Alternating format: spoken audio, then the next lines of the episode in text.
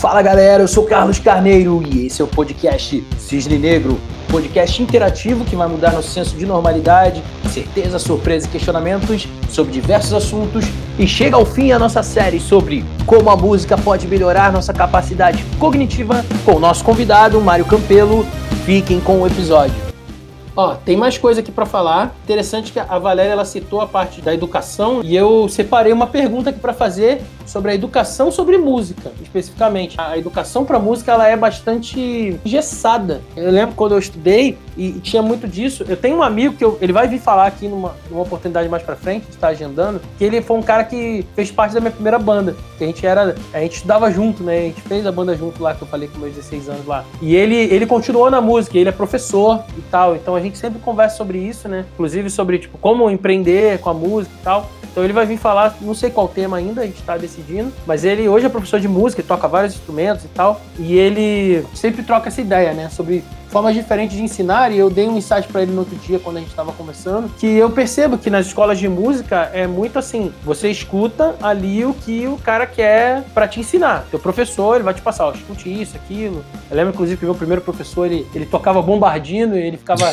tentando fazer a gente querer tocar bombardino. Então, pois é, gente, existe um instrumento chamado bombardino, que quase ninguém conhece, e o meu professor de música do, do início, lá da iniciação musical, ele era um cara, tipo assim, ele amava de paixão o bombardino, Bombardino e ele ficava tentando convencer as pessoas que o Bombardino era o instrumento mais sensacional de todos. Mas assim, você toca as músicas da escola de música e não as músicas que você gosta, porque às vezes o cara entrou ali, o cara quer tocar guitarra, quer tocar jazz, por exemplo. E o teu professor não te ensina jazz. Aí esse meu amigo que hoje é professor, ele falou que ele tira as músicas para os alunos, que os alunos gostam. E eu achei isso mó legal e falei que como que ele podia explorar isso melhor, sabe?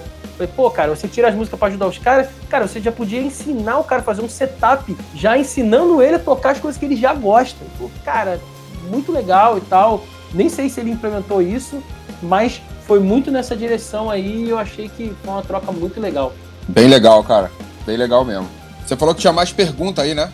Sim, vou puxar mais coisa aqui para você. Quais utilidades diferentes você vê para música? Então, assim, a gente já acabou falando um pouco mas se quiser ressaltar alguma, se tiver mais alguma coisa que você quer citar, assim, pra gente destacar aqui, para que mais a música serve, assim, na vida humana que você vê que, e que você encontrou utilidade?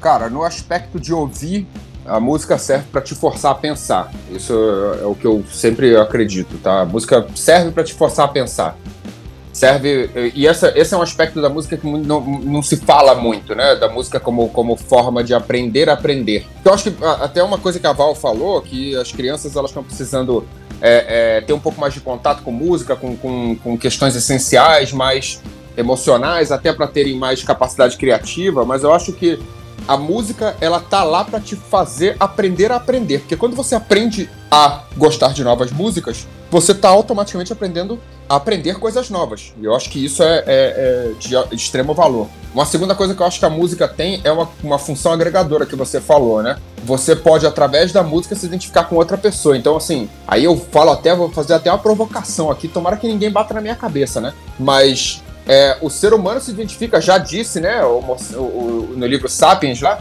é, o ser humano se identifica com outro através da crença que ele tem em algo que não existe ou que ele acredita que existe, né? É, nós somos os únicos animais do mundo que consegue acreditar em dinheiro, acreditar em países, acreditar em deuses e coisas assim. Então, a música se coloca numa posição de conexão entre uma pessoa e outra como se fosse realmente uma, uma forma de, de, de filosofia, de religião, alguma coisa no meio do caminho que vai conectar pessoas. Então acho que uma das funções mais, mais claras da música para mim é a, a, função social. Você consegue se conectar com outra pessoa através daquela música. E aí vem a questão da visão de produto também. Produto bom é feito para poucos. Se você consegue se conectar com pessoas que gostam de músicas tão exclusivas quanto a sua, eu acho que o passo entre a desconfiança e a confiança fica muito mais curto, entendeu?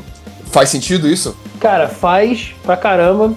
É louco, né? É um pensamento muito louco. É muito, é muito distante, né? Uma coisa com a outra. Eu acho que a relação entre duas pessoas está baseada no nível de confiança que um entrega para o outro. Né? E confiança a gente dá, não recebe, né? Eu acho que eu acho que se você, por exemplo, você gosta de um artista específico, uma música específica, você encontra uma pessoa que gosta daquilo, eu acho que o teu nível de confiança com aquela pessoa dá um pulo do 0 pro 12, 15, entendeu? Sim.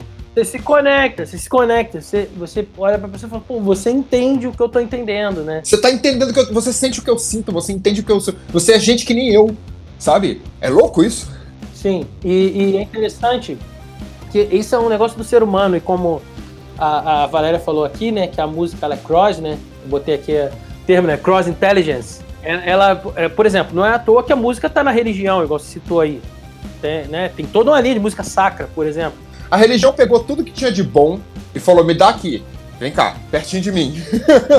é, na verdade, como a religião é um negócio muito antigo, ela é formadora de cultura também. Ela, é, ela é peça das culturas originais da, da vida humana. Então, tá ali, mas eu quis dizer assim, a, a, música tá no, no santo e no profano, entendeu? Ela tá em tudo. Ela tá na religião e tá no. O ateu escuta música, deísta escuta música, o cara culto escuta música. E o inculto também, todo mundo. O inculto, o mais alienado que você conseguir pensar, escuta música também. Então, tipo, é um negócio já vem instalado de fábrica, né, gente? a música é um negócio que tá no ser humano já impregnado, é intrínseco, é indivisível.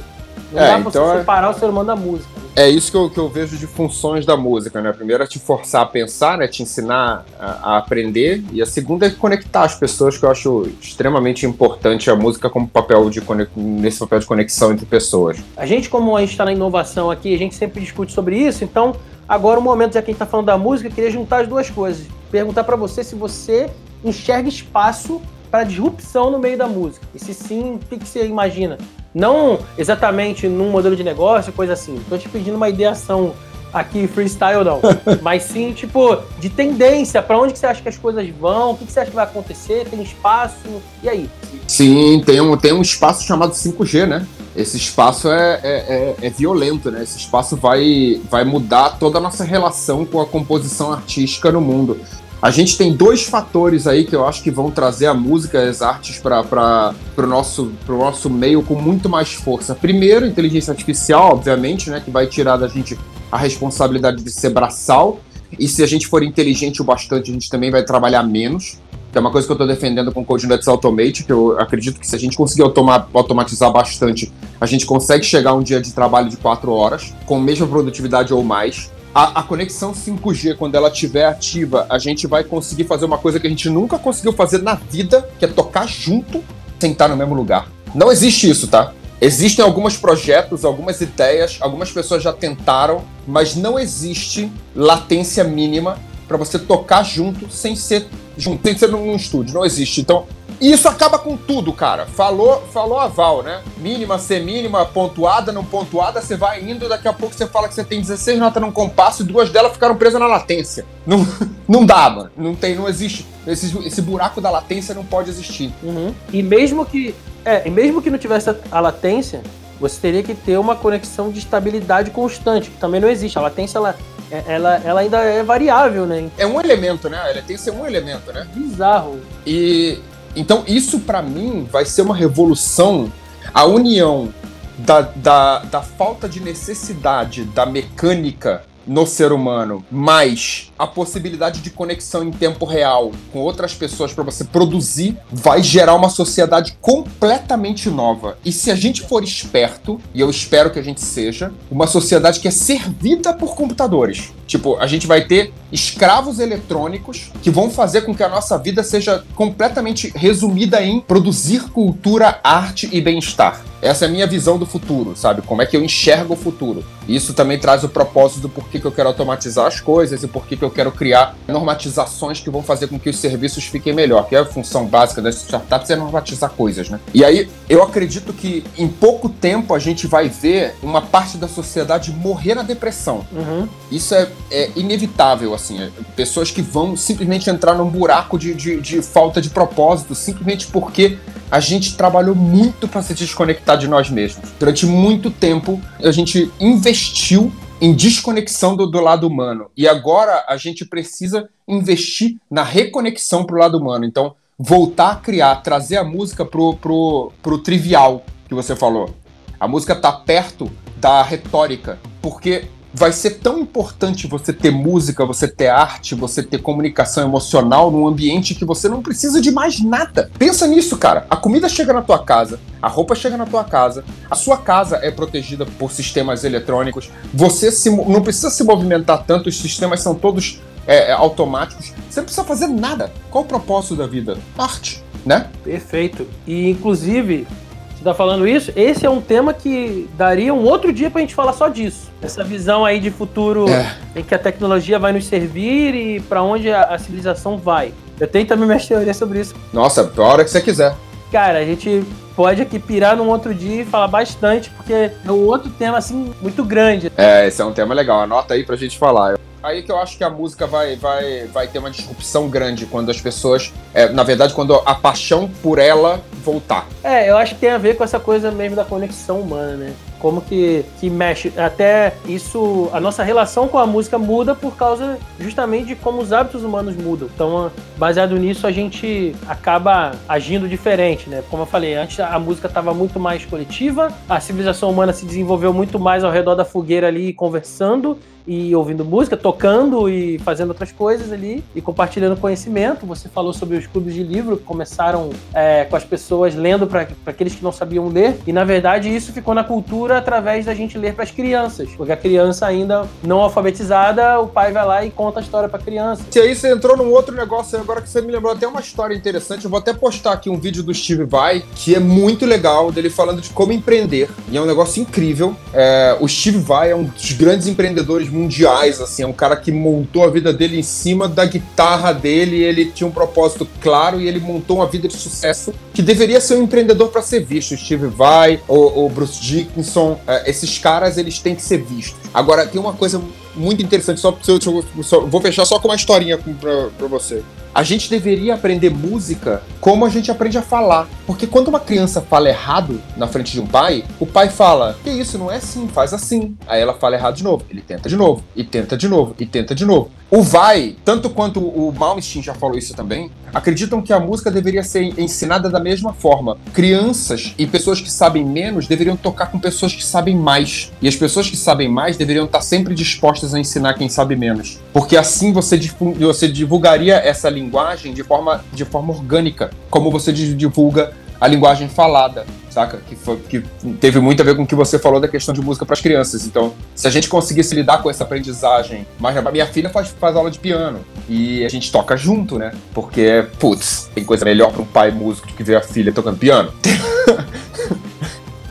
então, mas tudo isso resume à cultura humana. Por é isso, que eu falei aqui que a civilização se desenvolveu, certo? Uh, o estudo é, era oral, até mesmo as tradições né? Por exemplo, hoje a gente não tem o costume, por exemplo, de caçar, mas nossos ancestrais aprendiam isso dos pais. O pai ensinava o filho a fazer isso. Então tinha toda essa coisa de passar para frente o conhecimento, né? Isso foi é, houve uma ruptura de um, algumas gerações para cá, igual você falou, é, em outras coisas e também nisso. Então a música veio no pacote também de coisas que foram cortadas da, da evolução da tradição, né? É isso aí. A tradição ela existia por uma razão, né? Para manter na memória de todos algum conhecimento. As pessoas mais velhas, por exemplo, na antiguidade, eram como se enciclopédias vivas, né? O estudo é, é, era passado e também a experiência de vida e as coisas que já se sabia que funcionavam. Então, é, é, essa conexão se perdeu, né? E meio que está tendo que ser renovado. Tem um pouco a ver com o que você falou antes, né? E a, a música, a música tá dentro desse pacotão aí, né? Que bom. Muito interessante. Que a visão você colocou pro lado da tecnologia e eu tô olhando da mesma forma, só que mais o lado do desenvolvimento humano mesmo. Cultural também, né? Cultural, uhum. Isso aí, isso aí. Legal pra caramba, cara. Então, assim,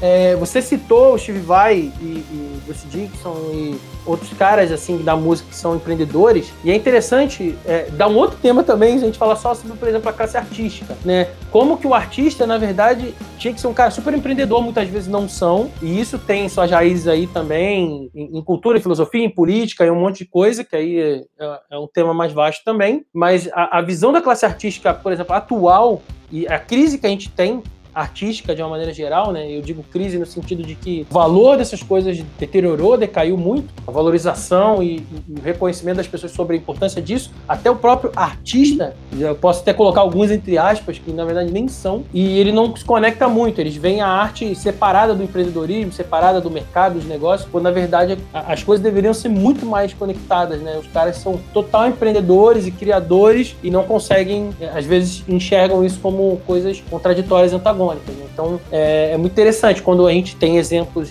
como você citou, né, do próprio Steve Vai, você pensa, poxa, que, que legal, que maneiro isso, porque é, constrói ali uma, uma, um ideal aí para as pessoas, né? Isso a gente vê, por exemplo, nos games e um monte de outras coisas também, como que um monte de coisa está virando empreendedorismo geração de conteúdo e a música já estava aí há muito tempo, todas as artes já estavam aí meio que flertando com o empreendedorismo desde sempre. É isso aí, cara. Eu acho que é, é, o, músico, o músico ele é empreendedor quando ele está criando, né? Quando ele está criando a música dele, quando ele está tentando trazer uma nova mensagem. Mas realmente a gente precisa de mais músicos numa área de empreendedorismo, porque se você vê em volta, cara, são poucas aplicações que, que realmente colaboram para a música, entendeu? São, tem algumas, mas são poucas. Eu acho que, uhum. que, a gente precisava de mais investimento na área, principalmente com a visão do 5G chegando. E isso é um convite para qualquer empreendedor que esteja ouvindo aí o, o, podcast. Se quiser trocar uma ideia, trocar uma ideia com o Carlinho, trocar ideia comigo, eu estou completamente aberto para mentorar, ajudar, estar tá perto de qualquer iniciativa que vá fortalecer a produção musical no mundo, qualquer hora. Boa, boa, porque engatou na próxima pergunta que eu já ia fazer,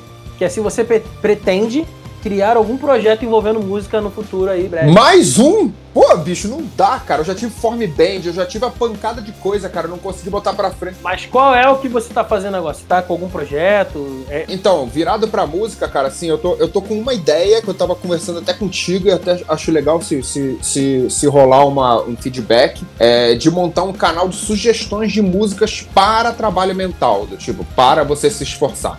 Então, assim, é, é um canal que eu vou, vou dar uma, uma. Eu não sei como é que vai ser pra botar a música, né? Se, se existe possibilidade disso, mas eu vou uma analisada. Mas a ideia seria é, sugerir músicas que vão fazer você pensar um pouco mais para poder entender. Músicas que você precisa ouvir mais vezes, entendeu? É uma, uma, explicar também o porquê que essa música tem importância, quais são as estruturas dela que fazem diferença para você, se é uma questão de tempo, uma questão de nota, uma questão de, de diferença de sensação tal.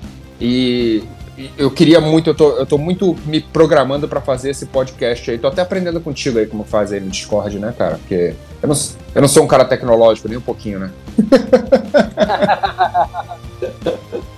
Boa, então tá aí, a gente vai ter que conversar mais sobre isso. Vamos ver o que, que sai dessa loucura.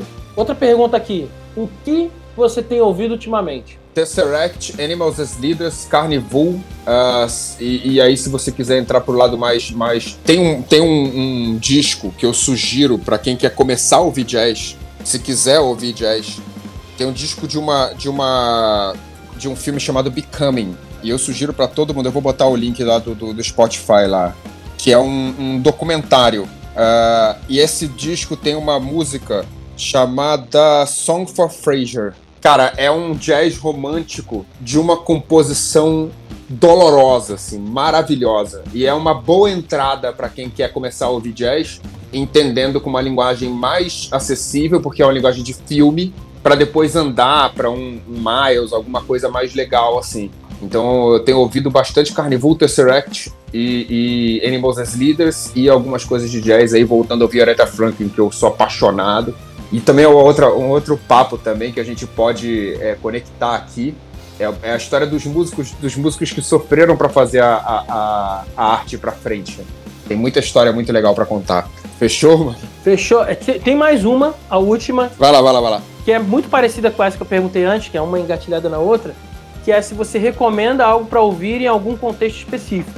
E agora é muito mais do que você recomendar alguma música ou alguma banda, mas sim é, ouça tal coisa em tal contexto para ter tal resultado? O que, que você. Eu vou falar muito pessoal, tá? Tá, é, a ideia é essa mesmo. Mas saindo um pouco do contexto da música, mas trazendo a música como, como ambiente, né? Tire sempre meia hora do seu dia para meditar. Não exatamente meditar, mas parar, ficar quieto e ouvir você mesmo. E se você tiver que, que, que fazer isso com apoio de ambiente, bota um cheiro, pode ser um, um incenso, pode ser um perfume, pode ser o que for, bota uma música tranquila, bota um Debussy, saca? Sugiro um Debussy que é maravilhoso, sempre vale a pena. Debussy é uma música clássica leve, mágica, que todo mundo conhece, lindo demais, só piano. Senta, respira, ouve você mesmo, se dá um tempo, acalma e volta. Pode ser em qualquer hora do dia, meia hora, faz a diferença completa. Todos os grandes líderes que você lê sobre, todos os que você vê com sucesso, são pessoas que meditam. Todos nenhum deles deixa de fazer isso. Então, se você empreende, aprenda a meditar, porque é, é uma coisa relativa à outra. Boa. A Mari comentou aqui, falou o seguinte: eu gosto de me conectar com a música para concentração, dependendo da vibe do dia, para melhorar a atividade ou ampliar. Então, falou que adorou o conceito aí da automatização, que você citou antes, flexibilidade, né, para ter mais liberdade de tempo. Então é isso aí, ela citou aqui a, essa coisa da, da concentração, ou seja, também usou para algum fim específico, né, para se concentrar. Então a gente estava exatamente falando disso, das utilidades da música, né? Então tá aí, para meditar, para se concentrar, para ficar mais produtivo no trabalho, para ficar mais atento. E para bater cabeça também, né? Bater cabeça, para se divertir. Bater cabeça, tipo lá, correr. Pra tudo, cara. Leva a música do teu lado, bota no bolso e leva a música contigo. Seu melhor amigo é a música. Muito bom. Galera, é isso por hoje. Mário, considerações finais aí então. Cara, do cacete tua, tua ideia. Achei muito legal, cara. Vou, vou sugerir para várias pessoas virem falar de vários assuntos diferentes. Você é um cara bem, bem generalista, bem horizontal, é, tem, tem penetração em todos os assuntos, tem uma conexão muito legal com a parte emocional das pessoas. Você ajuda todo mundo a a correr atrás do seu sonho através do empreendedorismo. Acho que você vai se dar muito bem com esse podcast aí. Pode contar comigo a hora que você quiser para a gente debater qualquer assunto. Estou disposto. E galera, vamos empreender aí, vamos fazer produto de música aí, porque eu quero arranjar uma banda logo. Cara, quando acabar essa, essa, essa pandemia, eu preciso de banda. Vamos arranjar aí pelo menos uns 20 caras aí para fazer um Earth, Wind Fire junto, fechou? Eita caramba, bora! Demorou. Brigadaço, Carlinho. E aí, curtiu? Você pode acompanhar o Cisne Negro no Anchor, Spotify, Apple Podcast, Google Podcast e também em versão vídeo no YouTube e no Instagram. Se quiser participar como convidado ou indicar alguém, acesse o link na descrição. Eu sou Carlos Carneiro e nos vemos nos próximos episódios.